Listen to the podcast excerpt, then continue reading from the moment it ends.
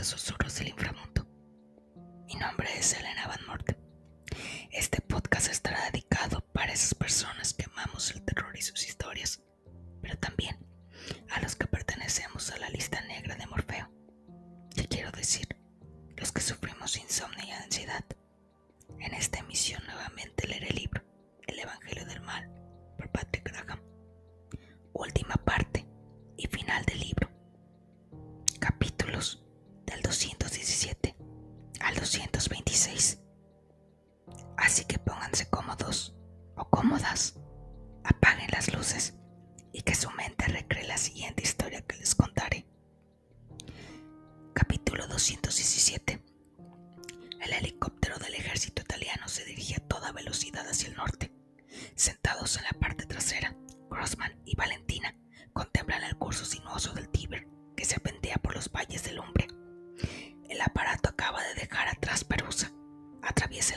Hacia la cadena de los montes Apeninos, cuyas estribaciones se recortan a lo lejos.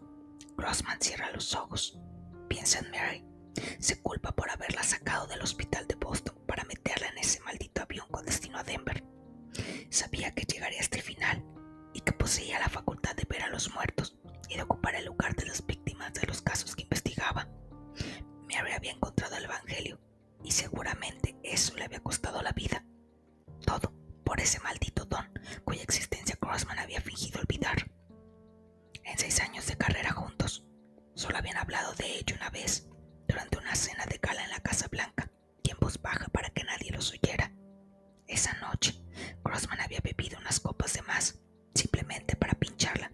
Le preguntó a Mary, que permanecía apartada, si veía muertos en medio de los vivos en aquellos salones donde la florinata de Washington bebía champán a mil dólares la botella. Ella se sobresaltó. ¿Cómo dice? Muertos, Mary, ya sabe. Los generales de la guerra de secesión, Sherman, Grant o Sheridan, o el viejo Lincoln, o mejor aún, ese viejo zorro de Hoover. Nunca se sabe. A lo mejor todavía ronda por aquí. ¿Ha bebido más de la cuenta, Stuart? Claro que he bebido, joder. Bueno, pues muertos en medio de todos estos gilipollas, ¿o no? Me sintió con la cabeza. Al principio, creyó que bromeaba, pero sus ojos se cruzaron con la mirada azul y triste de ella. Esta noche solo hay uno. Es una mujer, respondió Mary. Grossman siguió bromeando, pero ya sin convicción. Es culpable, al menos. Guapa. Está justo a su lado. Le mira. Lleva un vestido azul y una pulsera de ágatas. Un perfume de lavanda invadió las fosas nasales de Grossman y las lágrimas se agolparon en sus ojos. En su vida había una herida abierta que no se cerraría nunca. Doce años atrás su mujer, Sara, se había matado en un accidente de tráfico con sus tres hijos. Cuatro cuerpos carbonizados en un POC tan destrozado por el choque que habría cabido en una bañera.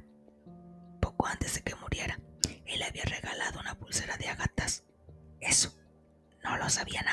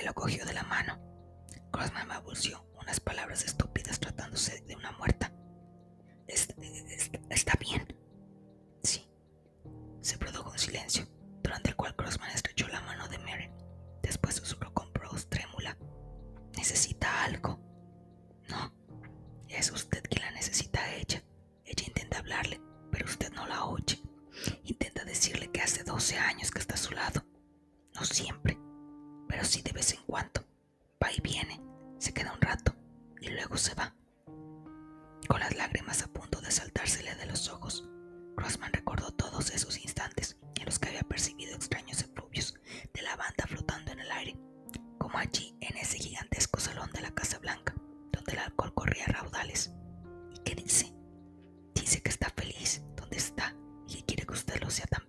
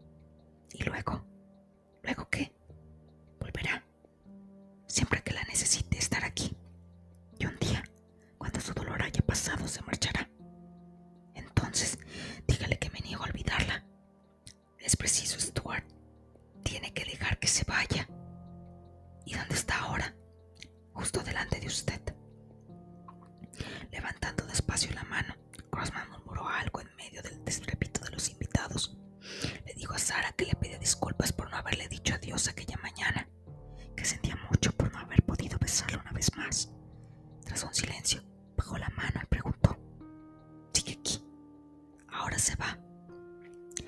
Crossman aspiró el aire un momento para tratar de retener el perfume de lavanda que se disipaba. Después de ponerse las gafas oscuras para ocultar sus ojos, dijo: No volveremos a hablar nunca más de esto, ¿de acuerdo? Me resintió y no volvieron a hablar nunca más de ello.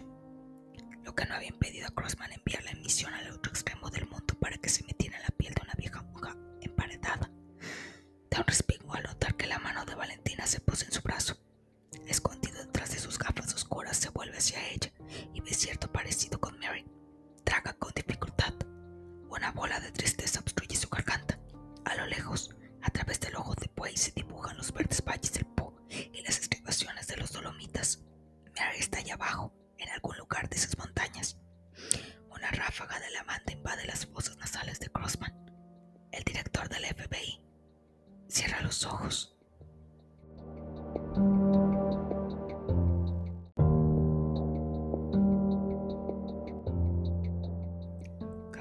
218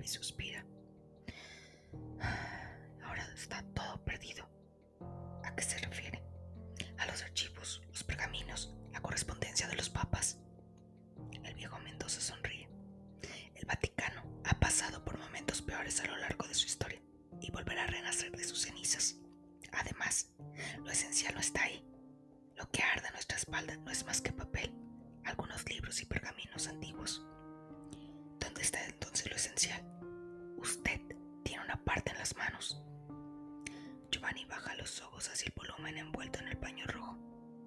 ¿No sería mejor destruirlo? Sí, más adelante. ¿Cuándo? Cuando lo hayamos estudiado y hayamos penetrado sus secretos. Es un tesoro inestimable, es lo único que puede informarnos acerca de la verdadera naturaleza de nuestros enemigos. ¿En qué puedo sernos útil ahora que los últimos cardenales del Lomo Negro están muertos? Muertos. ¿Estás seguro? ¿Qué quiere decir? Que las herejías nunca mueren en la hoguera. Los herejes sí, pero las herejías no. Volverán.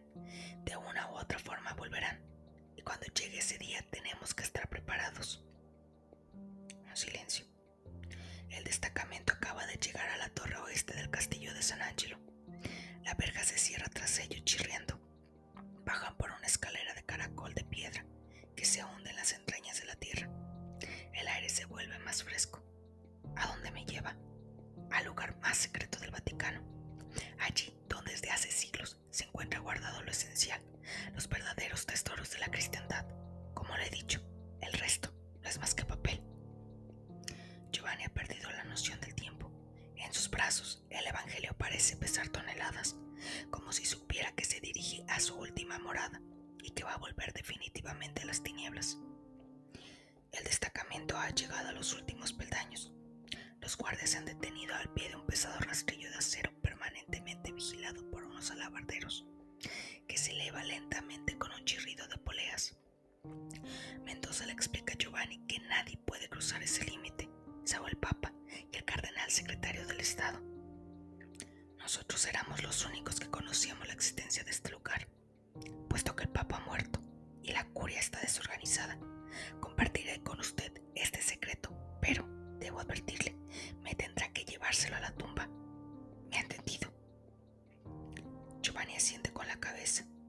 Cuatro pesados ganchos de acero inmovilizan el rastrillo, que ha desaparecido tras la piedra y cuyas puntas son lo único que continúa siendo visible.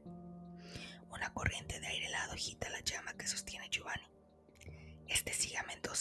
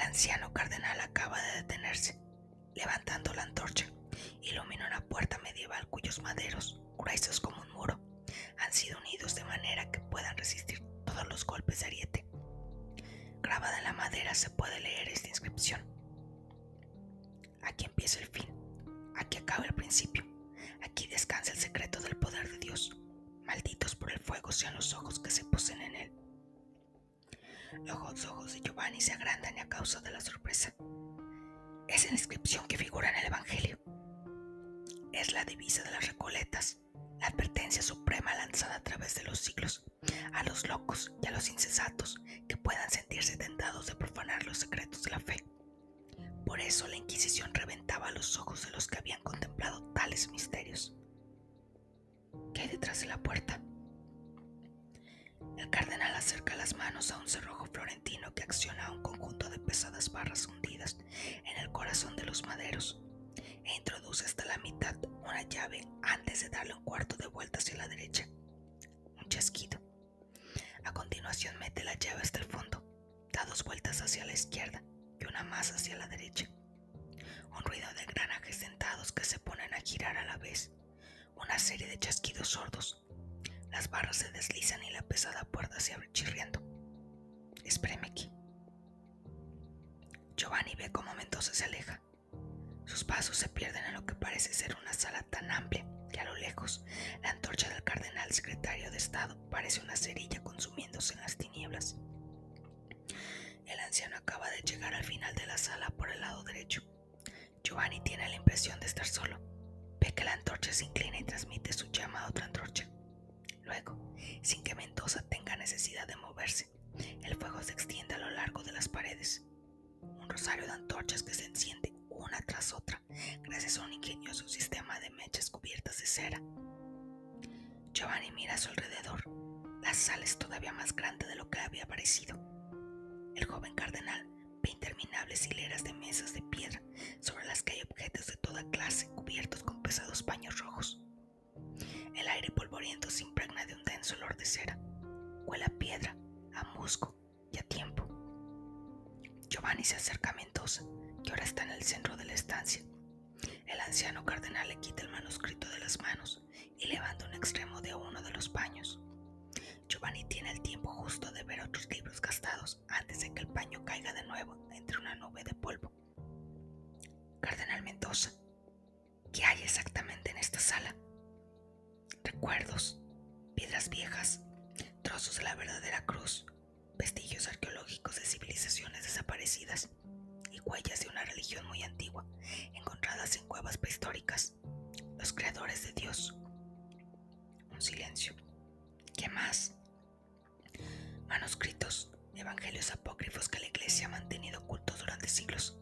El evangelio de María, el de Matías, el decimotercer apóstol, el de José y el de Jesús. El de Jesús. ¿Qué contiene? Lo sabrá muy pronto, puesto que usted es el próximo. Giovanni se estremece al oír las mismas palabras que el camarlengo agonizante susurró en la basílica. ¿El próximo qué? ¿El próximo papa? Eso nadie puede predecirlo. Ya lo creo que sí.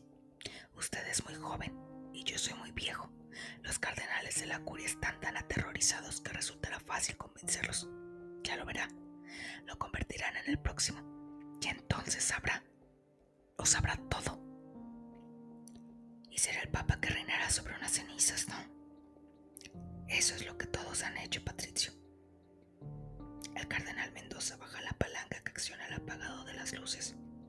Los matacandelas de cobre que coronan las antorchas descienden simultáneamente con un chirrido de poleas. Giovanni oye que el bastón de Mendoza rasca el suelo mientras éste se aleja. Toca una vez más el Evangelio según Satán.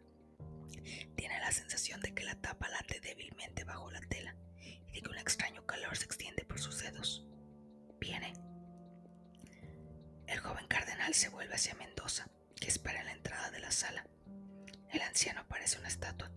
Giovanni se reúne con él. Después la pesada puerta se cierra a su espalda chirriando.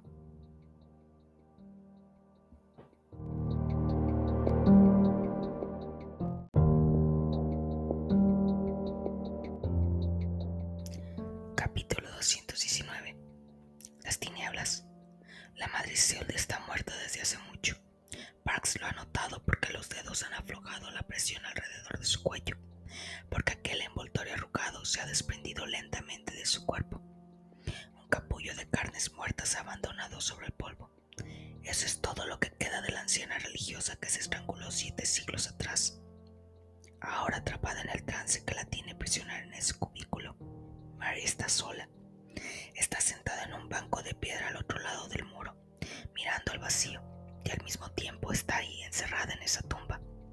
Hace mucho que en el cubículo no hay ni una molécula de oxígeno y sin embargo, Mary no muere.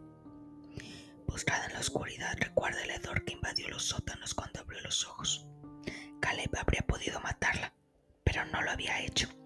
Había preferido el lento suplicio del emparedamiento mental, la visión y el muro, una doble prisión de la que Mary no tenía ninguna posibilidad de escapar. Tan solo Carso podría hacerla salir del trance susurrándole al oído las palabras precisas. Caleb lo sabía. Mary siguió con el pensamiento del sacerdote mientras se alejaba de Bolzano. La lucha entre él y Caleb prosiguió en un compartimiento ruidoso y se prolongó toda la noche. Al amanecer, Caleb perdió. Mary tuvo la certeza de ello cuando oyó mentalmente la de Carso. El sacerdote acababa de llegar a la estación de Roma. Le quedaba una cosa por hacer, el final del camino. Atrapada en su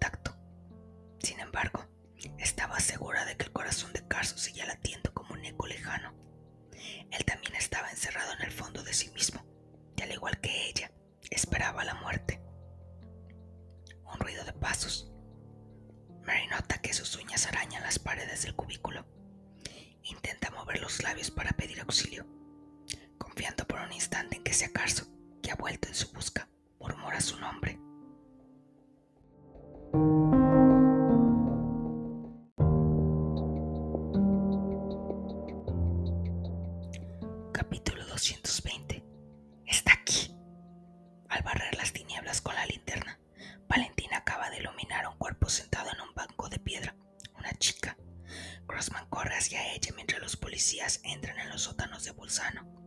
Mary. Ninguna respuesta. Grossman enfoca con su linterna los ojos abiertos de par en par que contemplan el vacío. Alarga la mano y se pone tenso al notar la piel helada de Mary bajo sus dedos. Apoya una oreja contra el pecho de la joven. Se incorpora. Es demasiado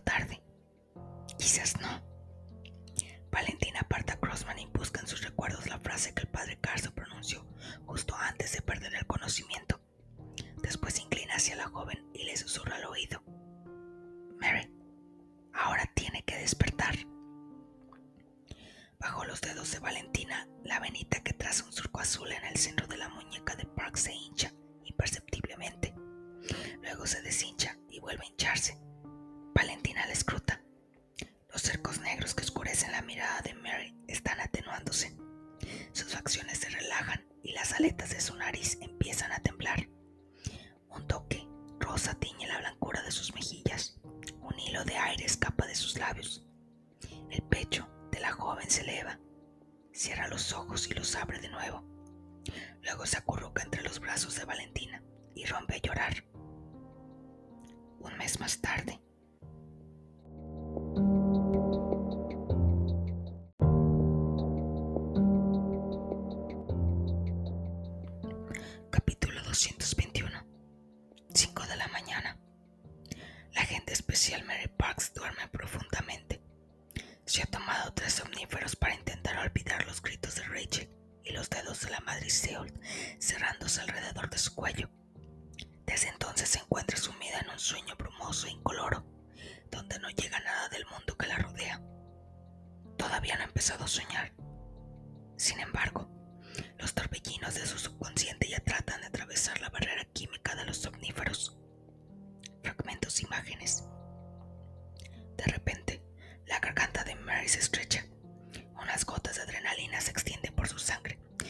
Dilatan sus arterias. Su pulso se acelera. Las aletas de su nariz se estremecen y en sus sienes las venas azules se hinchan. Las imágenes se articulan y cobran vida. Unos cirios iluminan las tinieblas. Miriadas de moscas zumban. Un olor de cera y de carne muerta. La cripta. Mary abre los ojos. Está desnuda, desgarrada en la cruz. Los clavos que atraviesan sus muñecas y sus en la madera. Tiembla de dolor. Al pie de la cruz, Caleb la mira. Sus ojos brillan débilmente bajo la capucha. Mary tiene frío. Los cadáveres han desaparecido. En su lugar, decenas de recoletas están arrodilladas en los reclinatorios. Rezan contemplando a Mary. Caleb levanta los brazos y repite los gestos de la misa. Los del sacerdote alzando el copón y el cáliz que contiene el cuerpo y la sangre de Cristo. Las recoletas se ponen en fila en el pasillo central para comulgar. Caleb acaba de desenfundar un puñal. Mary tirita. Ese cuerpo que las recolectas van a recibir en la boca y esa sangre que van a beber arrodilladas al pie del altar son los suyos. Se retuerce en la cruz. Caleb se acerca. Se baja lentamente la capucha. Mary se pone a gritar. Porque ese rostro que la contempla es el del padre Carso.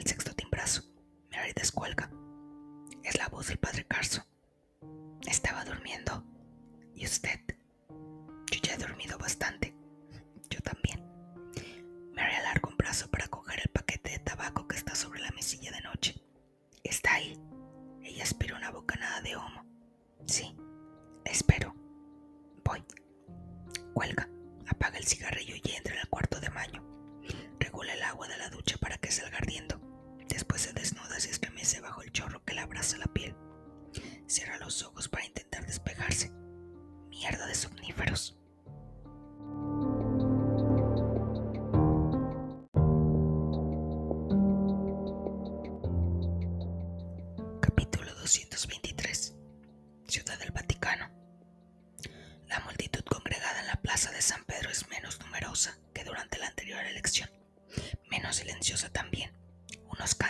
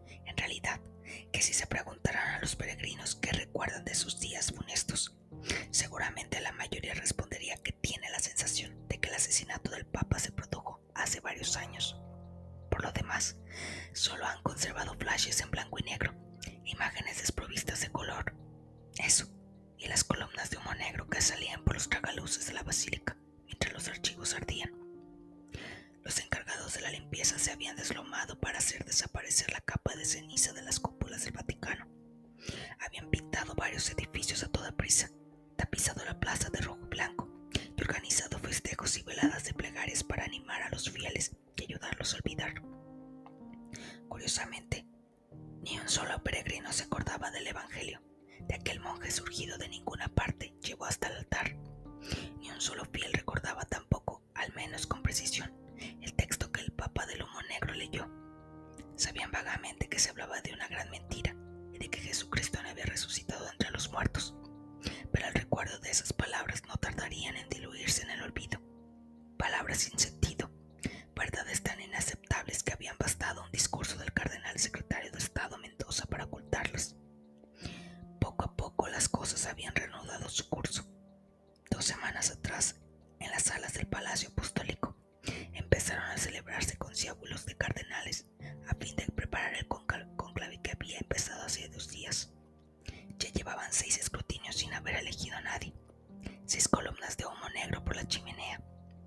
Pero hacia la mitad de la jornada había empezado a rumorarse que por fin había una mayor coincidente y que esa noche habría un elegido. Así que la gente se había congregado de nuevo en la plaza de San Pedro para rezar mientras un bosque de cámaras seguía enfocando la chimenea de la capilla Sixtina. Un murmullo recorre la multitud. Se alzan brazos, caen lágrimas. Las cámaras hacen un zoom en la chimenea,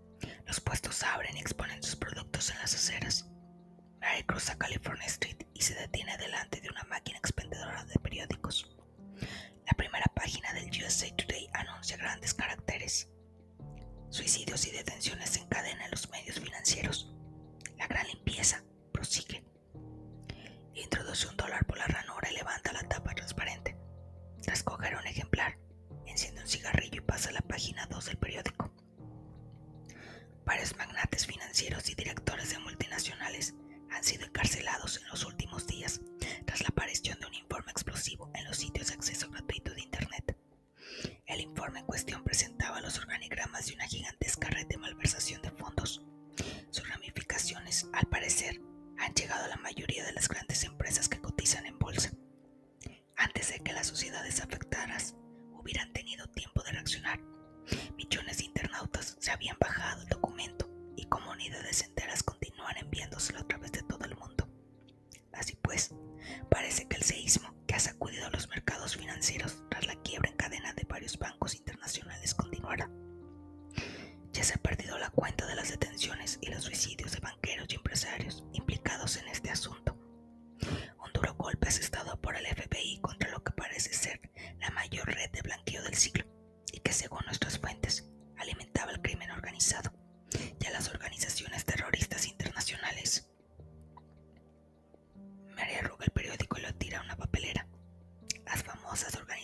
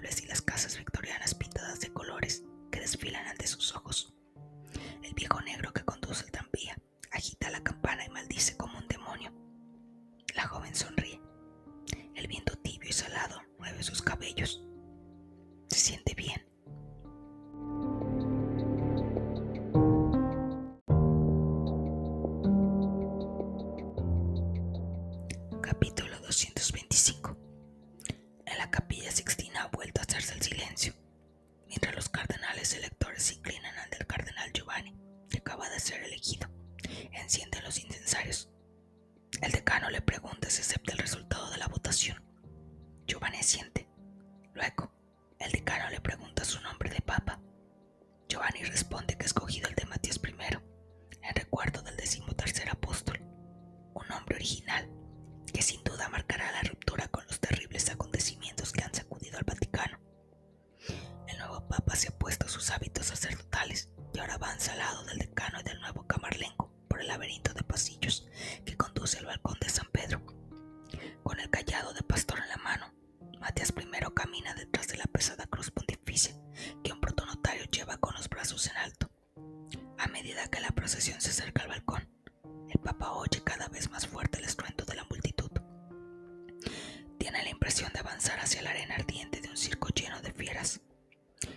Él camina el cardenal secretario de Estado Mendoza, con una sonrisa en los labios.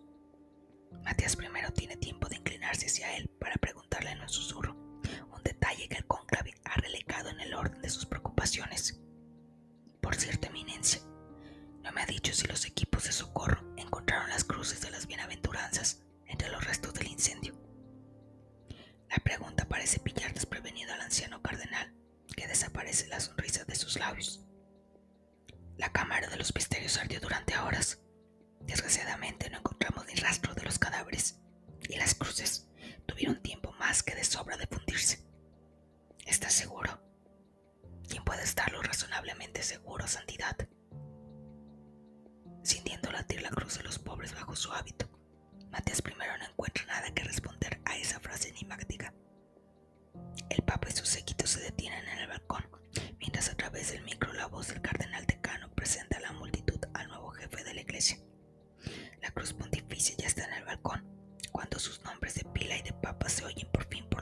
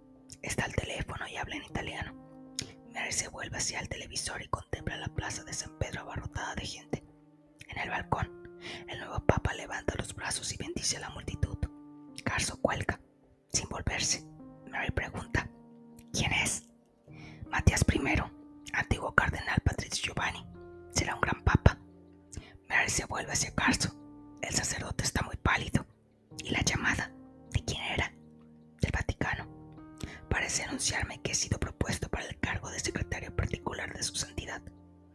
Por servicios prestados a la patria. En cierto modo. Un silencio. Mary se inclina para besar al padre Carso. Ve un destello fugaz en el escote del pijama. Una cadena de la que cuelga una joya en forma de cruz. Se embara imperceptiblemente mientras sus labios rozan la mejilla del sacerdote. Su piel está helada. Mary escruta su rostro parece agotado. Le dejo. Ya, volveré. El padre Carso cierra los ojos. Mary se aleja caminando de espaldas. Al pasar junto al televisor lo apaga. La pantalla difunde una extraña luz fosforescente por la habitación. Mary se detiene ante la puerta. Alfonso, esa joya que lleva colgada del cuello, ¿qué es? No hay respuesta. Mary acusa el oído le pone la mano sobre el pomo de la puerta. Adiós, Alfonso. Ave María.